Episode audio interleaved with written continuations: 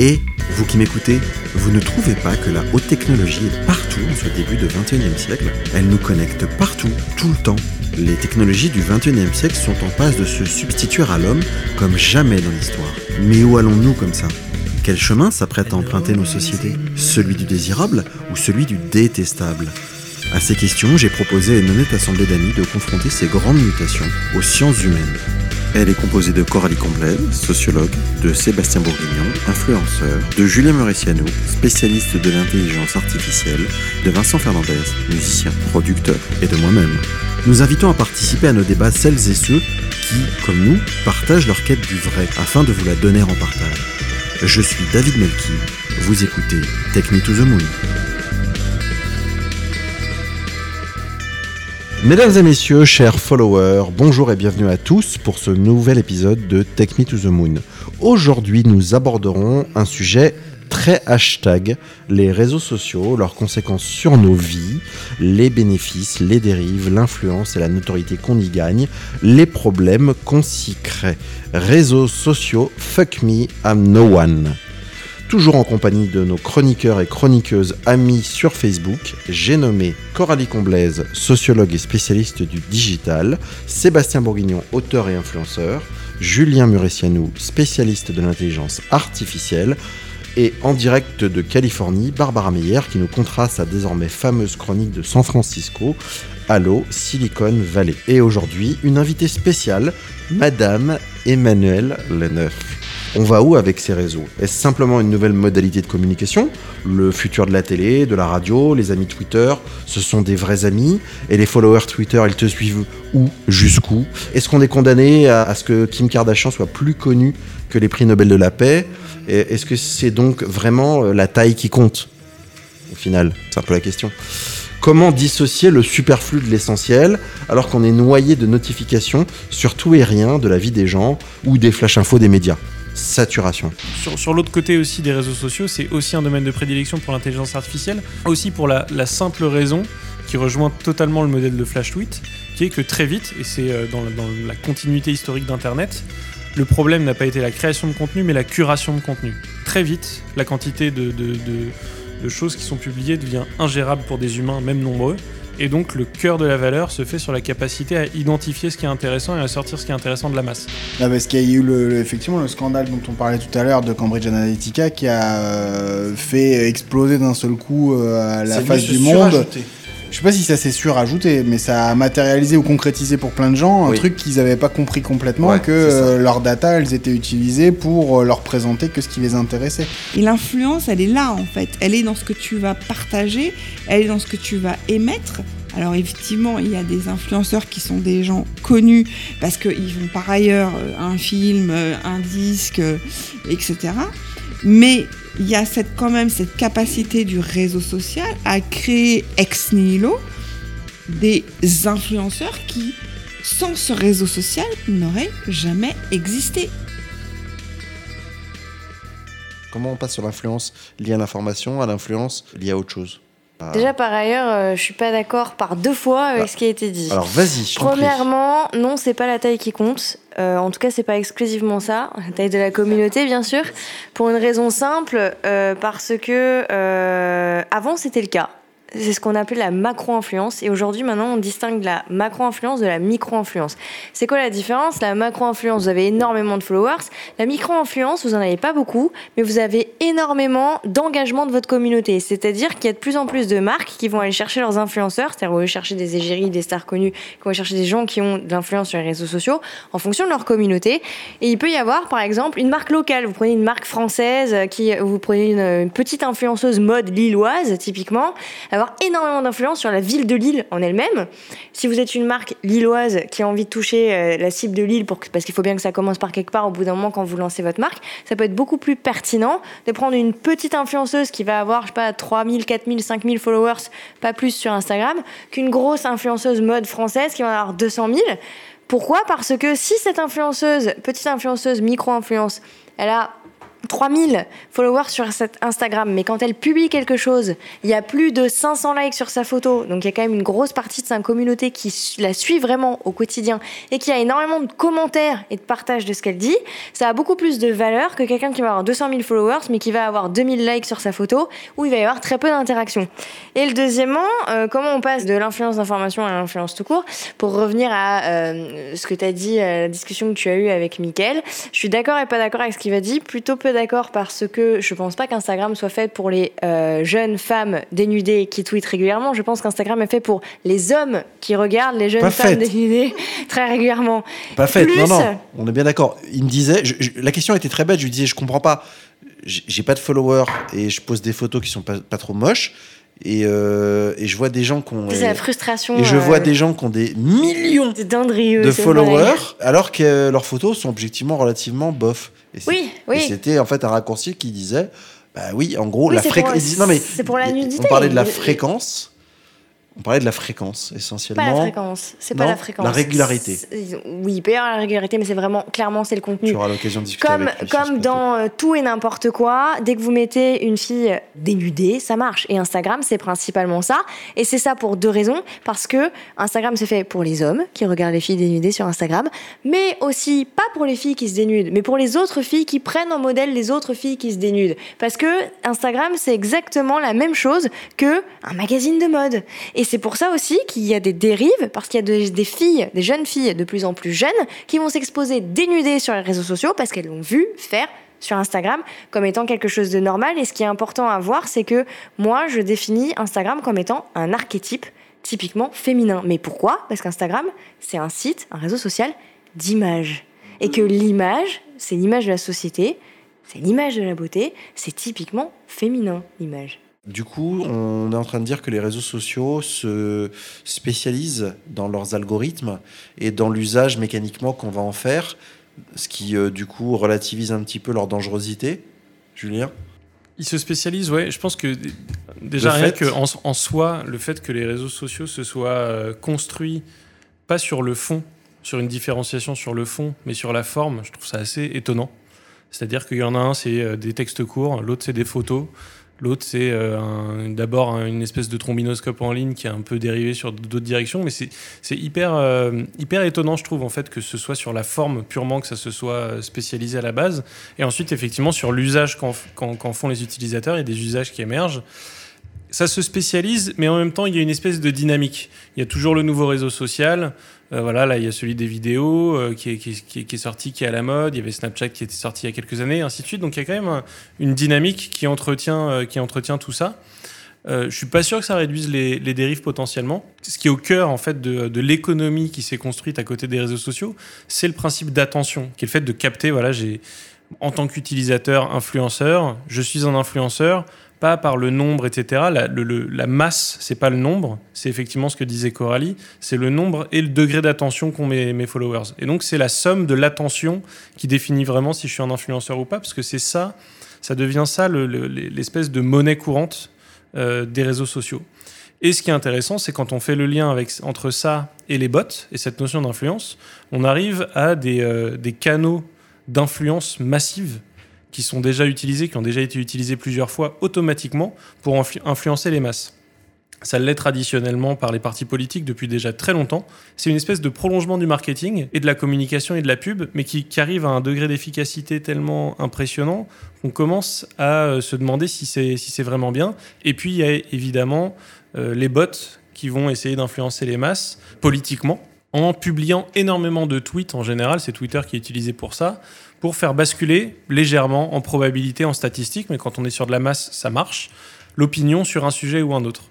Euh, et ça s'appuie sur un des biais cognitifs euh, qu'on a tous, euh, dont on souffre quasiment tous, qui est que quand on voit 10 personnes qui ont des avis différents, on va avoir tendance à se replacer plus vers le milieu. Donc s'il y a un sujet sur lequel tout le monde est d'accord, et puis en fait on, on génère le même nombre de tweets sur l'opinion opposée, il va y avoir un déplacement d'opinion réelle mécanique. Donc c'est ce, genre de choses-là, quand on parle de réseaux sociaux, d'influence et d'intelligence artificielle, c'est au cœur de, ce qui se passe. Et pour l'instant, il n'y a rien qui est fait pour pouvoir lutter contre ça, ou pas grand-chose. Il y a des détections de, tweets et de publications automatiques qui commencent à être construites, mais ça va être le, chat et la souris, ça, c'est quelque chose qui pourra jamais être, être terminé correctement. Et donc cet outil d'influence, il est aussi utilisé lui-même pour influencer les masses de façon apparemment assez efficace. Tu viens de me faire, euh, mais ça, ça sent, on sent le métier là, de l'équipe bien soudée, euh, la transition naturelle sur le dernier euh, volet de cette émission. Et je vous propose, pour faire efficace et court, de faire un tour de table.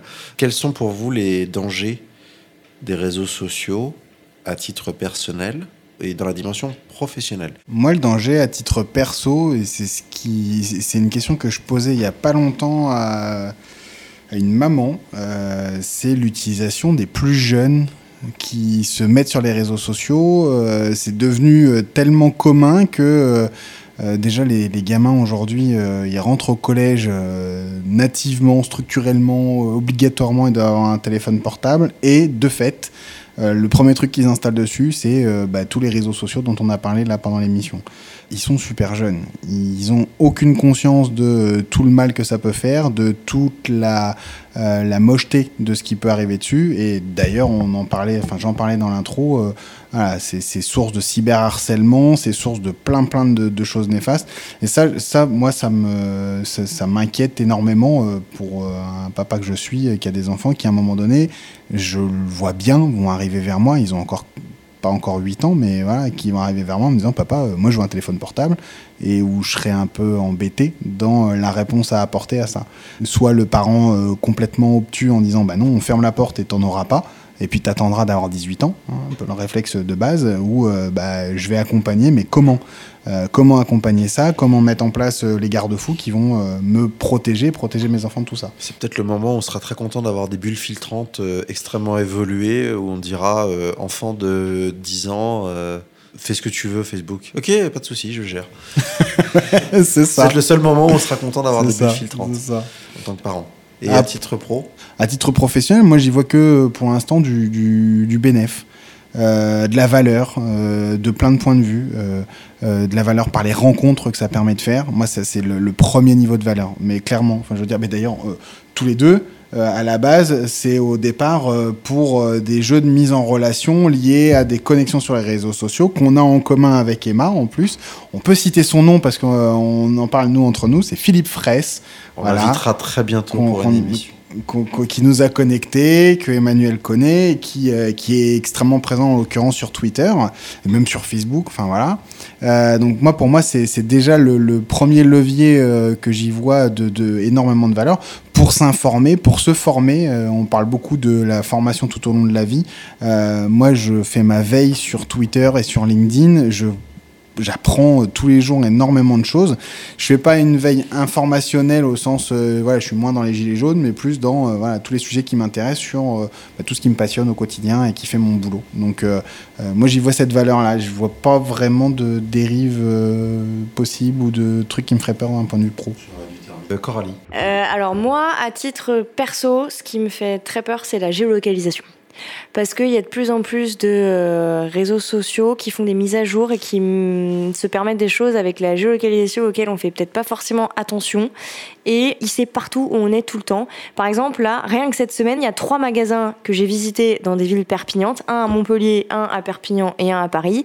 Et euh, ça, si on savait pas où t'étais maintenant, tout le monde le sait. C'est pour dire que ça marche vraiment partout et que Facebook se concentre pas juste, euh, juste euh, là où vous avez l'habitude d'aller.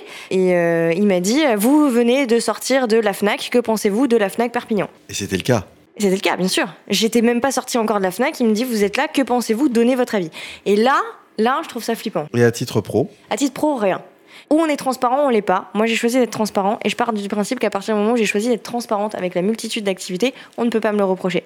Emmanuel, même question pour nous tous. Dérive inconvénients à titre perso et à titre pro Dérive, euh, c'est sûr que euh, par, moi je pense que la, la, la dérive principale, euh, elle a un rapport avec euh, ce, ce, ce, cette, euh, ce, narcissisme qui est lié aux réseaux sociaux, où en gros on est tout le temps en représentation, que ce soit sur Instagram qui est quand même le royaume où on se met en, en scène on, va au restaurant, on, prend une photo et on peut pas s'en empêcher parce qu'on aime bien partager, mais on, se dit oui, c'est quand même sympa. Euh, voilà, est-ce qu'il y a aussi un moyen de faire savoir ce qu'on fait et donc de garder un contact avec euh, avec sa ses amis et sa communauté, mais qui peut être un peu sclérosant en fait et te, et te faire passer beaucoup de temps sur, euh, sur les, les, réseaux sociaux et sur ton écran. Est-ce qu'on développe une peur de l'abandon comme certains journalistes euh,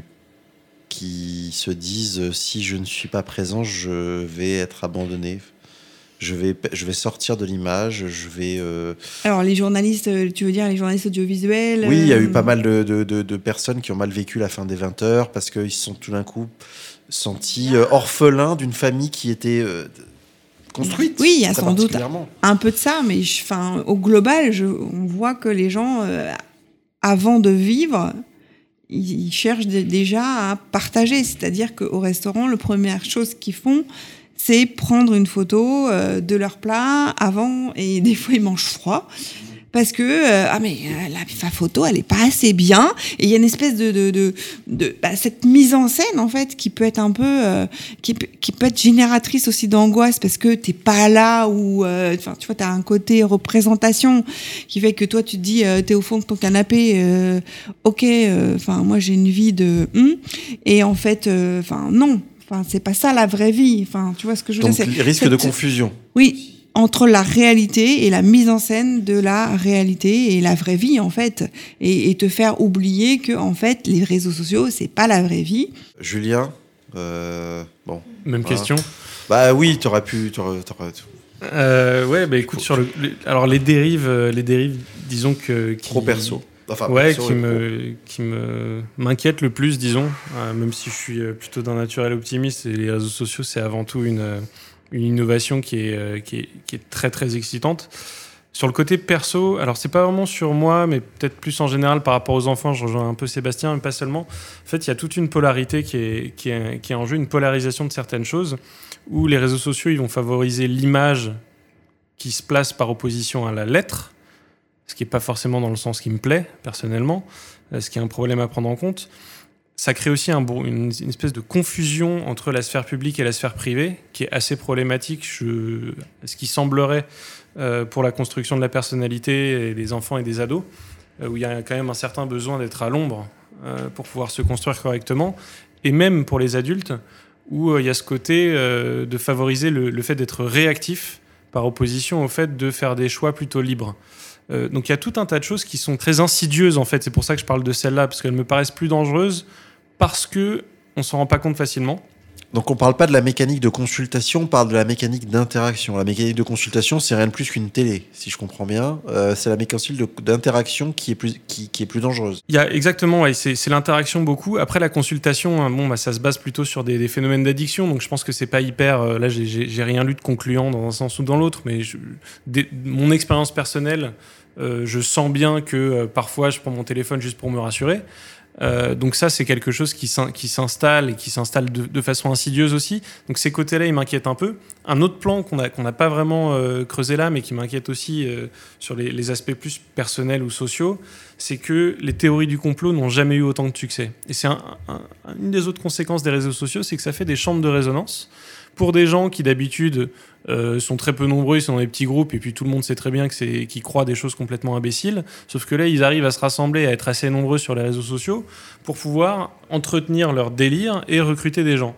Euh, ça aussi, c'est relativement inquiétant. Et puis, le dernier point, c'est euh, le fait que ces réseaux sociaux-là, ils permettent, mais je reviens sur le point d'avant, ils permettent d'influencer des, des, des, démocraties, des sociétés entières, ce qui pose déjà problème d'un point de vue géopolitique et d'un point de vue, du coup, il y a quand même difficilement des choses qui ont plus d'influence que, que ce qui se passe à ce niveau-là. Et euh, là, on a encore un angle mort énorme. Et sur le côté pro, beaucoup d'avantages, mais s'il fallait trouver une, une forme d'inquiétude là-dessus, c'est lié encore une fois à cette notion d'économie de l'attention. C'est-à-dire que euh, l'attention, ça devient la nouvelle valeur, ce qui est potentiellement problématique parce que L'économie est censée quand même servir à faire en sorte que tout le monde soit un peu plus heureux et puis qu'on aille dans une direction qui nous paraît bonne. Et là, tous les produits, quasiment toutes les entreprises y accordent une importance énorme puisque monétairement et financièrement ça devient clé. Euh, l'attention devient le cœur du, euh, du moteur économique d'énormément d'entreprises, même celles qui ne sont pas spécialisées sur les réseaux sociaux, etc.